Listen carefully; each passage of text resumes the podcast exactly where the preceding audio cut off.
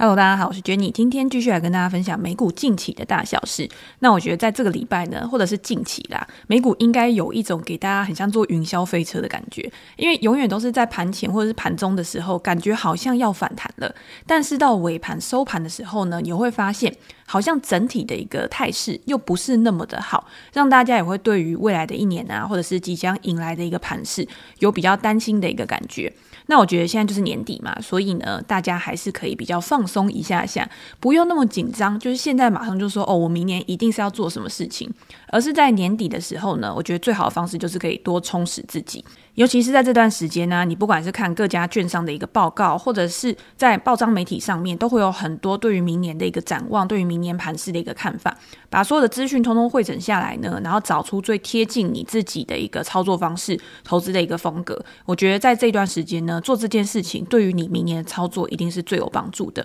那今天在节目的一开始呢，因为今天也是年底，应该是今年的最后一集 Podcast 的，有一些些 Podcast 的留言呢，之前没有回复到的，我在前面的地方先来跟大家做一个分享，也很感谢大家这一年来，然后对这个 Podcast 节目的一个支持。其实我一直觉得我这个节目呢是一个还蛮独特的一个存在，因为台湾的投资人虽然说现在已经很多人都进入到美股市场了，但是呢，你要他纯粹的只关注在美股里面，我觉得是比较稍微困难一点点的。大家还是比较喜欢我在台股的时候呢，有一些群啊可以讨论啊，或者是有一些很及时的资讯，然后可以在盘中的时候去做出一些动作。那美股呢就比较属于那种长期投资的一个类型嘛。今天我可能就挑到一个好公司，挑到一个大家都了解、很知名的一个公司。长期持有，然后在未来跟着这家公司的成长一起获利，所以呢，感觉这个美股的资讯好像不是特别的必要，或者是不是一定要是第一时间去收听的。但是呢，我们的节目还是可以排在就是商业比较前面的一个部分嘛，所以这个也是我要非常感谢大家的，就是因为大家的收听，所以我们才可以排在比较前面。呃，单集的部分呢，通常如果刚上的话，都可以有在前十名附近嘛。如果是节目的排行的话，我不知道他那个演算法到底是怎么算的，到底是收听量呢，还是观众有没有留言在我的 Pocket 上面，然后给我评价，才会去促成那个节目排名的往前。那如果是这样子的话，其实我们的留言算是比较偏少的。但是我知道大家都有默默在支持，有时候会收到一些私讯啊，他就会说他没有在做美股，但是他也有在听这个节目，因为我们的节目包含了总经资讯啊，有的时候有一些生活啊，或者是个股啊，一些比较趋势性的一个话题。让他也可以有一种吸收新知的感觉。那我跟大家分享的呢，其实也是我自己平常就很关注，然后很喜欢的一个东西。所以在跟大家对话起来呢，我自己会觉得我自己听起来还蛮有趣的啦。那也希望可以带给大家同样的是有知识性，然后也是有趣味性的一些东西。在明年呢，也希望可以提供更多的东西给大家。那也希望大家可以多多支持，如果可以的话，也可以多给我评价跟留言。好，十一月的时候我们有访问过曲博嘛，所以就有一位听众呢，他说每天都少不了他，他说赞叹曲博。我一个家庭主妇收获满满，相信这一集曲博的说明一定解救了很多人。感谢贵节目的用心制作。我那时候请曲博的时候呢，我当然也知道曲博是一个比较反加密的一个人士，专业人士。但是呢，我觉得大家就是应该要吸收不一样的资讯嘛。我们之前有访问过派网啊，然后我们也有知道，哎，加密货币或者是你今天想要去投资啊、操作的时候，你应该注意到的东西有什么？它跟整个总体的经济有什么样的一个关系？那曲博呢，他就是代表一个反向的立场。我知道有一些人他可能听起来会觉得。比较不舒服，他会觉得说，呃，曲博的想法可能有一些太武断，但是呢，我觉得把它综合起来，今天你相信的东西是什么？我一直讲说。今天每一个人的投资决策，你要把你的资金投入到哪一个领域上面，其实跟你的人生观、跟你的价值观是有很大的一个关系的。就像巴菲特好了，他以前一直也很反对加密货币，他可能他的人生观、他的一个投资哲学，加密货币就是不属于他的一个领域范围的，所以他就不碰。他可能也会有一些呃维持啊，或者是有一些批评，但是呢，我就是做好我自己就可以了。那如果今天你是一些业内人士，或者是你是很了解加密这一块领域的。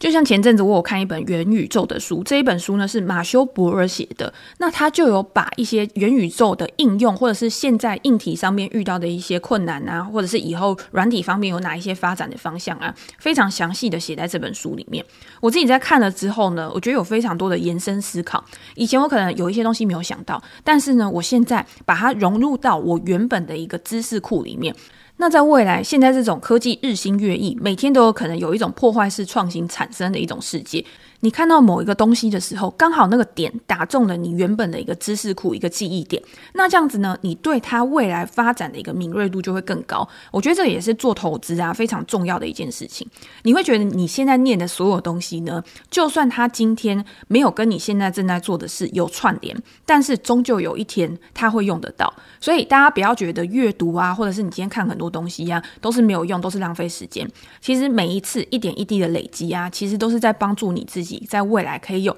更好的一个成长，我就觉得人脑有的时候也是那种指数型成长。你会觉得好像你现在做的事情啊，没有非常大的一个进展，但是通常最大的那个进展啊，都是在某一个非常时机点，然后突然引爆的。大家就是要有所期待，永远怀抱着希望，你在未来呢，一定可以得到你想要的东西。好，那另外一位听众呢，是周报时光机派翠克，这好像也是一个 podcast 的。他说，先是被美貌吸引，问号，再来就是因为内容而成为铁粉。感谢 Jenny 带领美股小白入门，现在对于一些总经或者是产业消息，都会更认真去理解了。研究投资市场，原来也是会着迷的。这个就是我刚刚讲的，就是你今天在看这些东西的时候啊，其实大家一开始进入到投资市场，一定是非常迷惘的。你会觉得，尤其是在现在这个时间点，你会觉得每天都有什么券商报告啊，然后什么群啊。告诉你什么资讯啊？再加上新闻每天都一直推波助澜，然后让你觉得说每一件事情好像都很重要，你不知道怎么样去筛选这些爆量的一个资讯。但是呢，如果你今天你把这些资讯收集进来之后，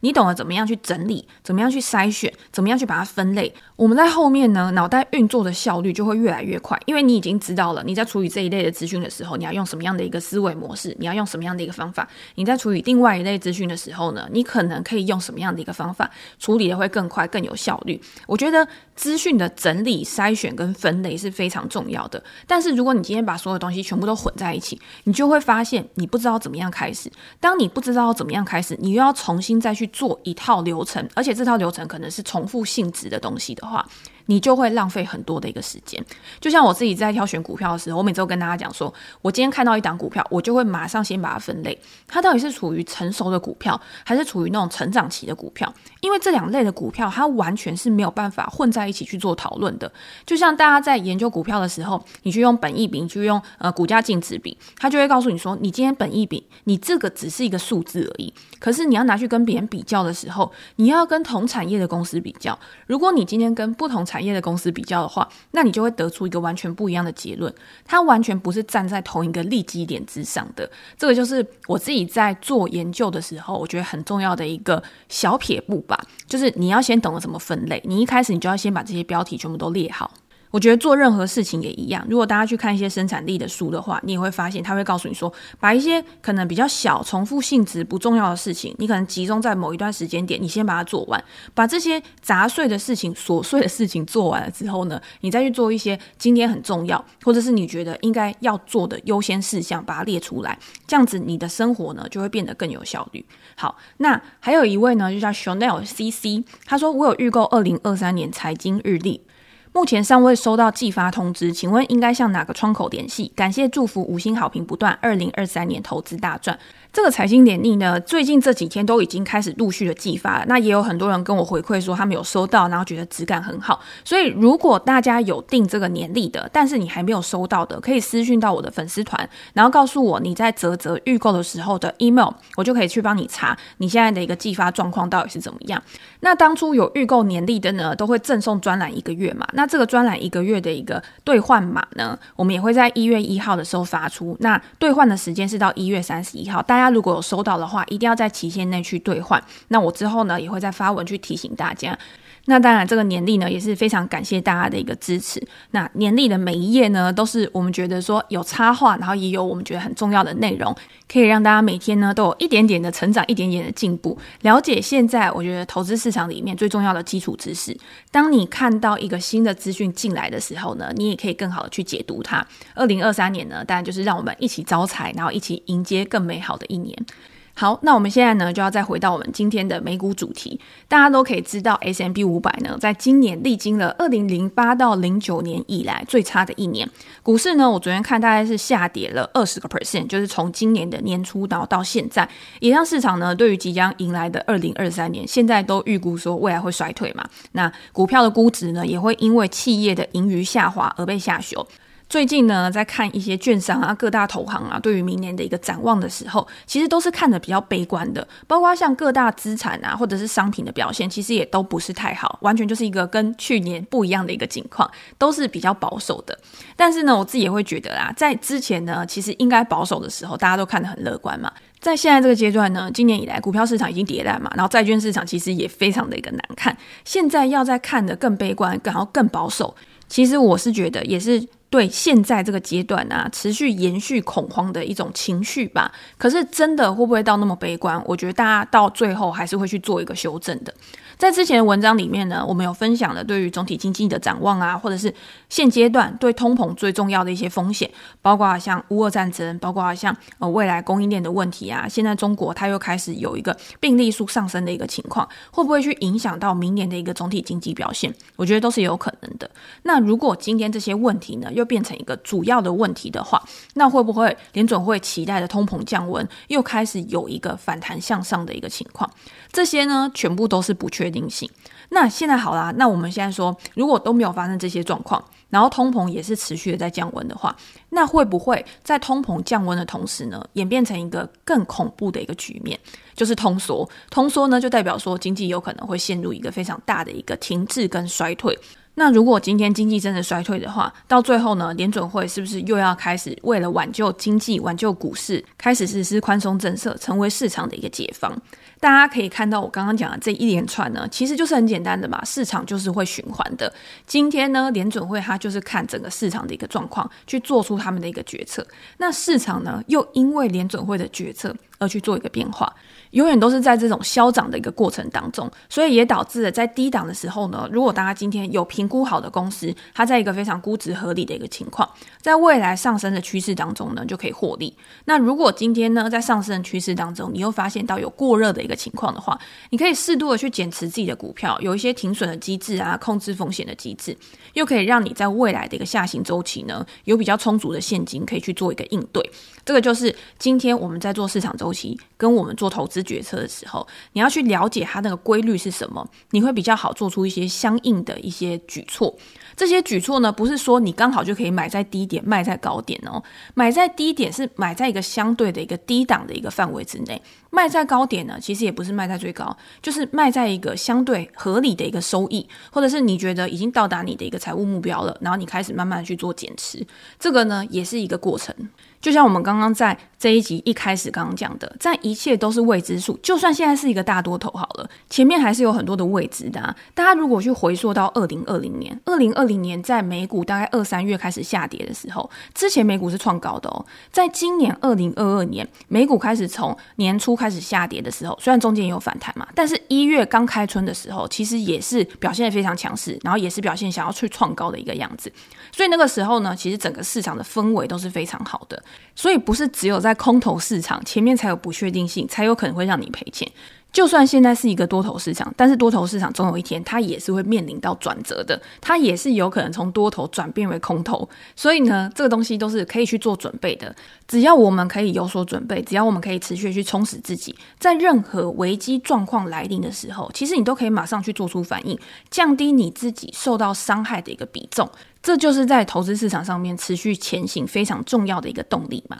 那今年的前几集呢，就是在这一集之前，其实我们有分享了非常多的，包括像 Howard Marks 的一个备忘录，包括像国泰他对于明年的一个展望，他讲的就是总体经济的一个趋势，然后跟半导体它目前的限令，还有它未来产业发展的一个情况。在上一集呢，我们也讲到股债的配置啊，你在做资产配置的时候，有什么需要去注意的东西？所以大家有没有想到，我们今年年底的这几集呢，其实节目都是非常丰富，基本上把总体经济面、产业面。还有基金啊、ETF 啊，都跟大家做了一个很详细的一个介绍。那什么东西呢？还没有讲到呢？大家知不知道？就是个股的部分嘛。就是今天呢，我们在讲的所有跟宏观相关的啊，或者是到产业面，就是比较中间层面。如果你今天还想要再更加的去扩展自己的一个视野，或者是扩展自己在明年投资架构的一个设定的话，我觉得你还是要了解说，现阶段呢，到底有哪一些产业、哪一些类股，或者是哪一些公司，它是比较具有关注性的。也就是在这一段时间呢，表现得很好，甚至是它比较稳定的公司，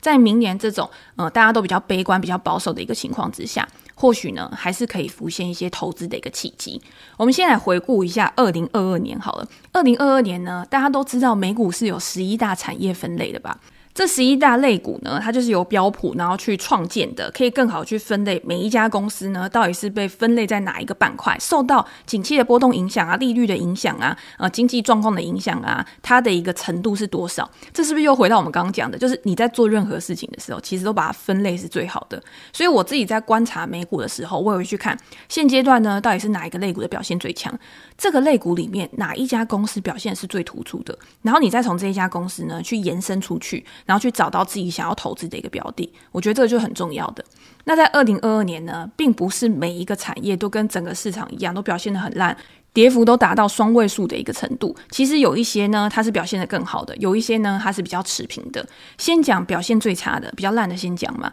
表现比较烂的呢，当然就是受到通膨、受到升息影响最大的科技股跟非必需消费类股。那表现最好的呢，当然就是因为油价上涨而受惠的一个能源股嘛，以及一些循环性的一个产业、周期性的一个产业，比如说像基础材料，基础材料里面你会看到钢铁啊、纸类啊，在美股里面，它之前的表现都是比较好。的，在疫情之后呢，因为爆炸性的需求而飙涨的这些类股呢，或者是一些公司，它其实。这些周期性的股票啊，它的波动会比较大，但是呢，它表现的还是稍强于一些成长股。那最后呢，就是表现的比较平稳的，也就是它没有非常大、非常突出的一个表现，但是呢，它也没有像大盘跌得那么深，就是比较防御性质的必须消费类股或者是医疗照护类股。他们在今年呢，就是比较平平淡淡，但是呢，投资他们的一些股东还是可以拿到稳定的收息的一些公司。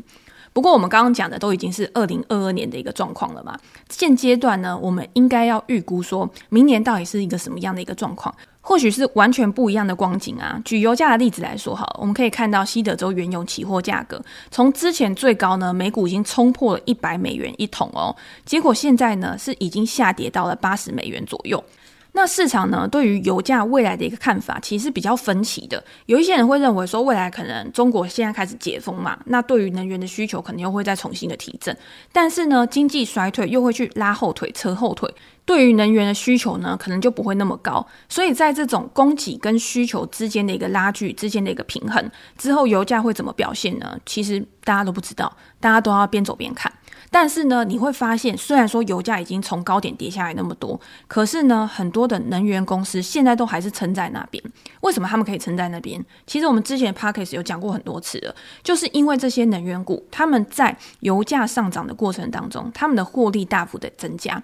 可是呢，你会发现这些公司它的一个资本支出并没有增加很多，它还是非常的限制性的。然后呢，它把这些获利拿去发放股息，拿去回购股票，所以吸引了很多投资人。现在到哪边还可以找到支付股息那么高的一个公司？所以呢，才去支撑了这些能源股它的一个价格水位。可是大家要知道哦，如果未来油价真的有下跌，或者是有什么状况的话，其实能源股它还是会跟着油价去走，只是它的表现会比较滞后而已。所以这个就是大家在未来你要去追踪的一个东西。那刚好在这两天呢，我在看一些资料啊报告的时候，就看到 Barron 周刊，然后他写了一篇文章。那这一篇文章呢，它就是根据了这十一大产业不同的类股呢，他去做一些二零二三年的一个评断。然后呢，他从这个类股里面呢，去找出三家他觉得最值得关注的一个公司。那我们在这一集里面呢，其实可以挑几个大家比较有兴趣的，然后来跟大家分享。如果大家想要看全文的话，因为全文的部分呢，我有把它整理成一篇篇文章。然后我本来是要用 Podcast 来讲的，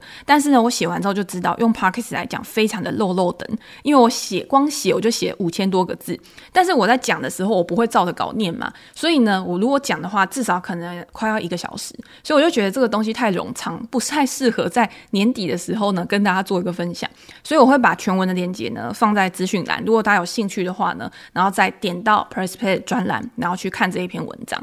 那我们今天呢，就挑几个我觉得大家会比较有兴趣的。我觉得第一个就是通讯服务类股。通讯服务类股呢，其实跟大家想的可能不太一样。通常我们会想到通讯服务类，你可能就会想到电信商啊，或者是跟通讯相关的一些公司嘛。但是像 Meta、Alphabet 就是 Google 的母公司。这些也都是被分配在通讯服务类股里面。如果大家想要观察这个类股里面的成分股跟它的表现的话，你可以去追踪的 ETF 代号是 XLC。A、B、C 的 C，然后呢，你就可以知道里面的成分股，然后比较重要的权重有哪一些公司。那在通讯服务类股里面呢，最主导的公司就是权重占比最高的，大概就是 Meta、Alphabet 跟 Netflix。在今年呢，这几家公司其实也都受到了蛮巨大的一个打击。光这三家公司呢，我记得权重就已经有到三四十个 percent 了。所以呢，如果今天这三家公司表现不好的话，通讯服务类股的表现通常是不会太好。反而在通讯服务类股里面呢，比较抗跌的，我觉得也不能说比较抗跌，但是呢，它是具有比较成熟性，然后孳息比较高的一个公司，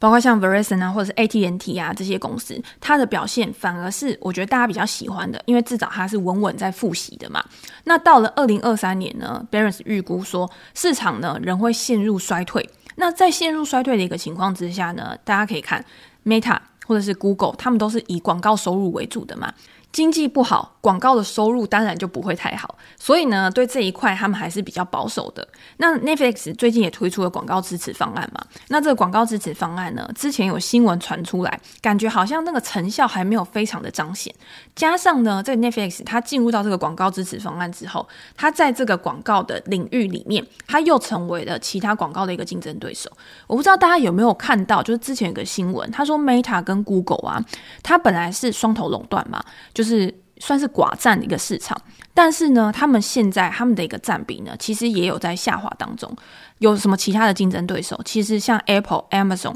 Netflix、迪士尼，他们现在要推出广告方案，所以大家现在可以去铺广告的一个选择比较多了。那自然而然呢，本来的巨头就会受到影响，不是说马上就直接把他们 KO，就是你今天如果你的一个人数，你的活跃人数没有持续的去增加，你要怎么样去获取你的客户？那当然就对他们来说，以前都是躺着赚，现在可能要站起来好好苦干。那在成本啊、费用上面啊，也会比之前支出可能还要再稍微大一点。所以呢，这个就是大家要去关注的一个东西。Bearns 在这个文章里面就提到了，他说在明年啊，如果今天经济不好的话，市场呢，他在评估公司的时候。他们最看重的一个关键指标呢，可能就会从订阅数字的一个成长转变成获利能力的一个提升。今天呢，你订阅数大幅成长，可是如果你的损失又开始持续拉大的话，这个可能不是市场想看到的。他希望是你今天你的订阅数字还是可以稳健的成长。但是呢，你在成本控管上面，你在获利能力上面可以有更好的一个提升的时候，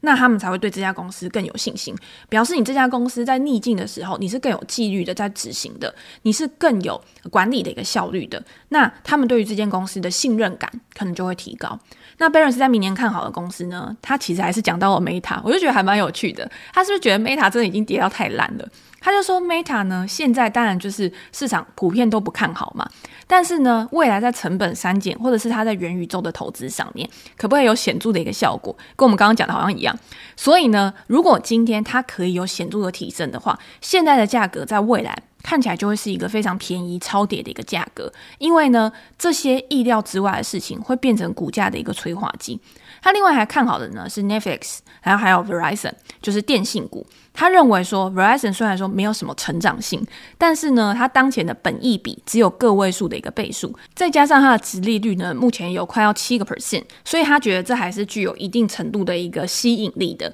可能会吸引一些价值投资者啊，然后去买入该公司的一个股票。好，所以这个就是通讯服务类的一个表现。那下一个呢，就是非必需消费类股。非必需消费类股也是今年表现的比较不好的嘛，因为它的头两个最大的一个组成呢，第一个就是 Amazon。第二个就是 Tesla 这家公司，那这两家公司呢，在最近的表现其实都不太好。Tesla 是在近期，就是这几个月才开始持续的一个暴跌。我昨天在 Facebook 上面有发一篇文，我觉得除了基本面会去影响到 Tesla 的一个股价，现在影响最大的就是今天它的交车数，或者是今天我对于未来汽车的一个需求有没有开始下滑。如果今天是在经济不好的一个情况之下呢，你要社会大众或者是一些消费者，他去再重新的去支出这些比较高额的消费啊、资本财啊，他们是会比较滞后的，他会觉得说这些东西我晚一点再买也没关系，它不像这种柴米油盐酱醋茶，你每天都需要用得到的，你当然今天不管经济好不好，你都需要去支付的啊。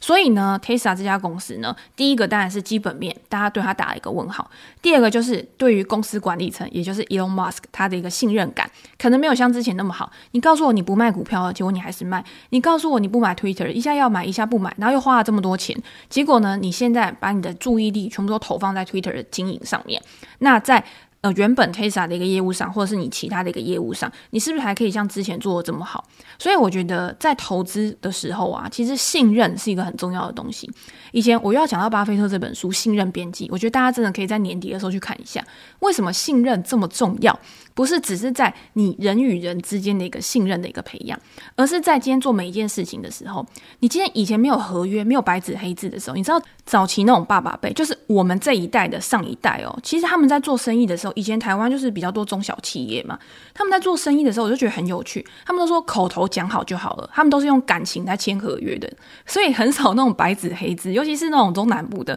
他都会说我跟谁的感情好、交情好，我的单就是给他，只是在现在。你今天要再用这种方式来做事，其实是很难的，因为口头上的承诺其实是随时可以毁约的嘛。那现在人与人之间他的一个信任感，我觉得也不是说信任感，你今天你的连接程度没有那么紧密的时候，自然而然信任就会降低了。所以什么东西最好就是白纸黑字写下来，反正到最后大家就是依照合约走，可能会觉得有一点冰冷，但是我至少觉得对于双方都是比较有保障的一件事情，而不是等到事情真的发生了，然后你再来去追究问题的原因去就责，其实到时候。就是有理说不清，然后还会搞得大家就是脾气很差，然后情绪也不好，所以我觉得现在呢，真的没有办法像之前一样。诶，我怎么整个走歪？反正我就是要讲呢，就是今天大家对于 Elon Musk 的信任如果开始有下滑的话，本来 Elon Musk 就是 Tesla 一个股价组成很重要的一个推升因素嘛，随便发一个 Twitter，随便发一篇文，他可能都会让他的股价当天上涨好几个 percent。但是现在呢，如果他有一个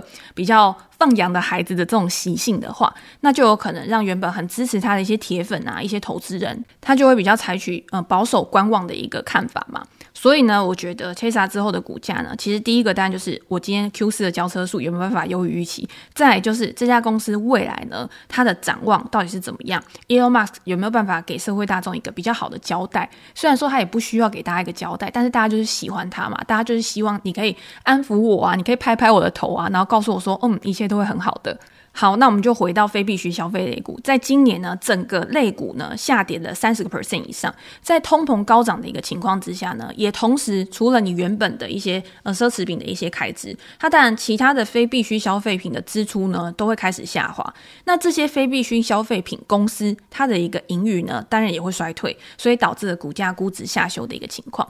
在二零二三年呢，这样的情况是不是可以好转？我觉得 Barron's 他还是没有到那么的一个乐观的。他说年底的旺季啊，虽然仍然有可能是优于预期的一个表现，但是呢，如果以总体经济面来看的话，大家可以看到消费者的储蓄率，这个也是我们之前一直在讲的，储蓄率持续下滑的一个情况之下，未来的消费支出呢，有没有可能会面临到压力？然后联总会呢，他现在又非常的强调说，我今天要让劳动力市场降温嘛，我今天不能让工资再一直这样子持续上涨下去。那牵起的后面的连锁效应呢？你今天可支配所得，劳工他的一个收入变低了，他的一个消费意愿也会跟着变低。那这些零售商他要去清库存，他要去提升他自己的一个获利，在没有消费力道的一个情况之下，就会比较困难。所以他们预估说呢，这种去化库存的一个情况困境呢，会持续到二零二三年的一个上半年。在此之前呢，都会影响到这些零售商的一个获利。所以我觉得这个也是蛮合理的。Barron's 呢，他在明年看好的公司呢，主要是以 Walmart、Target 跟 Amazon 为主。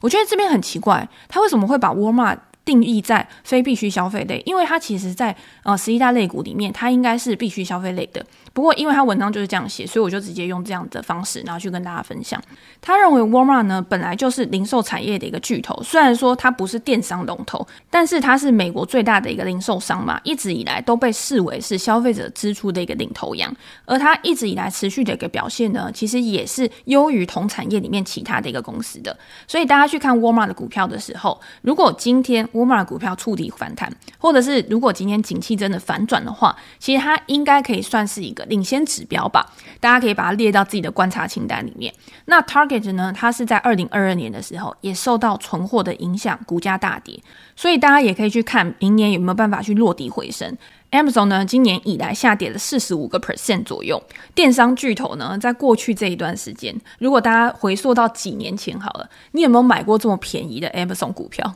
如果以 forward PE 来看呢，我看网站上面的数字是现在大概是五十倍左右了。那如果是 PE 的话，大概是七十五倍左右。所以市场我觉得还是预估说明年的获利呢会有比较好的一个发展的。那虽然说现在还有很多的不确定性，但是呢，像这种股票它的一个估值呢，其实就是因为它有这样的一个不确定性。大家不要觉得不确定性只是套用在空头市场，不确定性也是可以套用在多头市场的。就是因为过去有这么多的一些质疑，所以才导致 Amazon 永远可以优于市场的一个预期。那现在呢，虽然说它看起来好像是比之前还要便宜，但是呢，你还是要去思考说它的一个长期趋势。而且我一直觉得，大家现在都会把呃焦点放在 Amazon 的一个零售上面，尤其是他为了要去做呃运输啊，或者是一些其他的成本啊、仓库的建设啊，他其实花了很多的费用嘛。但是呢，大家现在怎么突然都没有想到 AWS 的一个表现？所以 AWS 呢，它其实还是非常具有竞争优势的。只是在现在这个阶段呢，景气不好，它当然会受到影响。但是长期来说呢，我觉得公司是相当具有护城河的。我觉得这个是没有办法不容置疑的吗？反正就是。我觉得还是蛮有信心，它未来还是可以持续有一个比较好的一个发展。那下一个类股呢？我们觉得我们可以讲一下能源股。能源股呢，大家可以去看代号 XLE 这一档。但是我们之前也提过嘛，就是 XLE 里面主要两大持股呢，就是艾克森美孚跟雪佛龙。所以如果今天你想要长投，或者是你想要领息的话，你可以去比较一下这三个标的啊，它的一个殖利率的一个表现，然后再去做一些机会成本的一个考量，我觉得会是比较适合的。能源股在今年呢，就是表现非常好嘛，所以大家也会去期待说，它明年是不是也可以一样有一个这么好的一个表现。那在明年的观察重点呢，就像我们刚刚讲的，其实就会在经济衰退是不是去影响了供给跟需求的一个变化。如果今天衰退会去拖累能源的一个需求，打压能源的一个价格的话，那就有可能会让油价呢有在进一步的一个下探。但是现在多数的分析师啊，还是预估说明年的油价呢，可能还是可以保持在九十美元左右。那对于能源公司来说呢，九十美元大家会觉得已经离高点比较远了。但是对于这些能源公司来讲，因为它的开采成本其实大概就是四五十块左右，所以呢，它还是可以有一个不错的一个获利空间。那交易者呢，就会有不一样的想法。交易者跟分析师呢，他们的一个立场，其实我觉得是有一点不一样的。交易者反而比较看空能源未来的一个走势。他们会认为说，在两年的油商融景之后，二零二三年会是比较呃具有挑战下跌的一年。Barron 在明年认为比较值得关注的公司啊，第一个还是艾克森美孚。我觉得能源商啊，其实我最喜欢讲的一个就是，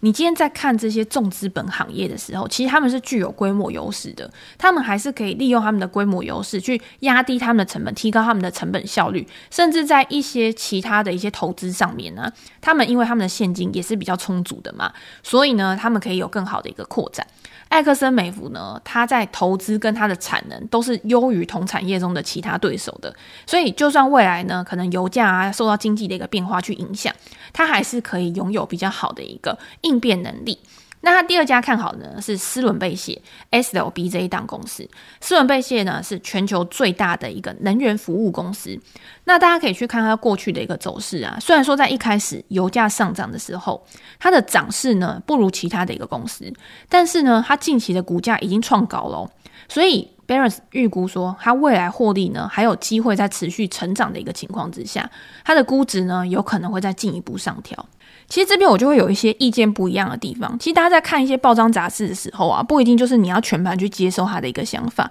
因为我会觉得像能源股这一类的股票啊，它其实，在产业里面的公司啊，通常它的表现不会差距太大，它的联动性已经很大，影响他们最大的因素其实就是油价嘛，只是会有谁比较强，所以它会先反应；谁比较弱，它会后反应的一个情况。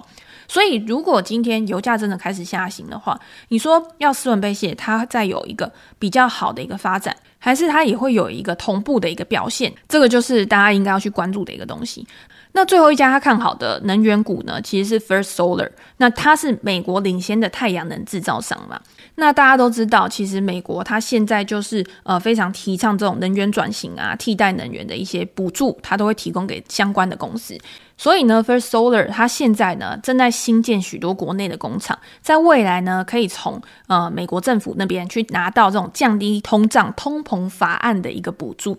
成为相关政策的一个受惠者，那有可能也会提升它的一个不管是市占率啊、营收啊、获利表现等等，所以这也是大家可以去关注的一些标的。那如果大家有在关注呃公用事业股的话，其实公用事业股在今年的表现呢也是还算 OK。它今年呢大概上涨了大概一个 percent 左右，就是也算是表现平平。公用事业呢也算是比较防御性的一个类股嘛，因为这些公司呢通常它会稳定的支付股息，它的现金也是蛮充足的。那在其中呢表现最好的有一家叫做 NextEra。股票代号呢是 NEE，不知道大家有没有关注这一档？这一档呢是美国最有价值的公用事业类股之一。那它也是再生能源领域的一个领导者。它也是 Barons 在这一期文章里面呢非常看好的，就是明年公用事业类股里面的一个明星吗？它的今年已经是明星的，那它这个明星的光环呢，可能可以延续到明年。我觉得也是蛮值得关注的一个类股。好，因为时间关系呢，因为我们真的中间会夹杂很多我突然临时想到一些想法啊，或者是我看到一些资讯给大家。那最后一个呢，我们再来讲一个健康照护类股。为什么要讲健康照护类股呢？其实这也是一直以来啊，很多的读者他有问到我的，但是我都会跟大家分享，就是说，我觉得有一些生技产业啊。譬如说像什么基因科技啊，那些那些不是我自己能力圈的，所以我通常也不会把太多的时间花费在那边。但是如果大家去看过去长期以来啊，健康照护类股的一个表现的话，其实它是还蛮抗跌的。也就是说，这些公司里面呢，它其实有很多是它已经有稳定的收益、稳定的现金流，它也可以去配股息给投资人。那这些呢，在空头市场的时候，它就会变成一个比较好的一个屏障。今年以来呢，如果大家去看 XLV。V 就是胜利的那个 V，XLV 这一档 ETF 呢，在今年以来下跌大概就是四个 percent 左右，其实还是比大盘还要相对好的。但是另外一档呢，就是比较中小型的，像生物科技呀、啊，它的一个 ETF 代号是 XBI，这一档就跟我们刚刚讲的 XLV 健康照护不一样哦，它是属于那种比较中小型，然后比较多那种新药啊、生物科技相关的。那它今年以来的表现呢，下跌就是三十个 percent 左右。其实你已经可以把它跟科技股来相比了。它就是那种风险比较大、波动比较大的一个公司。那这种可能就比较不适合长期投资。那如果你今天你是业内的，或者是你比较了解生物科技领域的，你当然知道怎么样去分辨这两个 ETF 的一个不同，或者是在这 ETF 里面成分股的一个不同。但是如果你今天你跟我一样，你都会觉得说你是生物科技领域之外的一个外行的话，我觉得呢，你还是乖乖去买一些大的药厂啊，比较稳定的一些公司，我觉得会是更好的。大家有没有去听我之前讲罗素两千，就是小型股的那个表现？我记得有一集 podcast 是讲这个，那他就有说为什么现在啊很多的小型股 ETF，譬如说像罗素两千啊，它的表现好像没有像我们大家之前讲的，就是小型股可以去提供一些超额报酬的原因，就是因为大家可以去看到罗素两千里面有很多的是生计公司，那很多的公司呢都是属于那种没有赚钱的，也不一定是生计啦，就是在罗素两千里面，其实现在没赚钱的公司的比例提高了。所以它会让它的一个整个估值会有一个下修的一个情况。但是如果你今天把这种小型股再区分成价值股跟成长股的话，其实就会有不一样的一个标准，一个不一样的一个光景。这个是大家可以去留意的。那 Barons 呢，在今年呢，他认为说，大家可以看到在下半年开始。很多一些健康照护类股里面的大型股开始有一些合并跟收购的一个行动。他认为这个收购行动呢，它整体来说还是低于预期的，在明年呢，有可能会有更显著的一个加温跟进展。为什么要特别强调这一点？是因为通常这种合并跟收购啊，会是被收购方股价一个非常重大的一个催化剂。所以你会看到，在收购之后呢，这股价就直接一天就飞天了。但是你很难去预测说哪一家公司会被收购。所以我觉得这个也是就是投资升级一个非常重要的一个能力吧。但是我就是没有这个能力嘛，我就是不知道生技股到底谁会被收购，谁不会被收购。但是呢，如果你今天去买一些比较大型的，譬如说 Barrys 他看好的明年的像百健、辉瑞、CVS 这三家公司。百健的股票代号呢是 BIIB，它跟另外一家公司呢，埃塞合作的阿兹海默症的新药，其实就是在二零二三年呢，有可能就开始会审核上市嘛，那就会成为股价的一个催化剂。不过大家也要知道，就是这个新药呢，目前好像还是在有争议的一个阶段，所以还是有一些不确定性。反而是辉瑞，辉瑞呢，它已经是一个老牌企业了嘛。然后他手上呢也有开发了新冠的疫苗，不过呢市场也会担心，就是说辉瑞之后呢，好像未来会有一些药的一个专利到期，有没有可能会冲击到它的一个营收跟获利？这个也是大家要去关注的。但是当然，同时它也会有推出一些新药出来。我觉得看辉瑞这种股票啊，其实比较适合去看它过去长期的一个表现，就是它已经是一个非常稳健的。一个非常成熟的公司了，所以你很好的可以去抓到这个股票它的一个区间价格区间。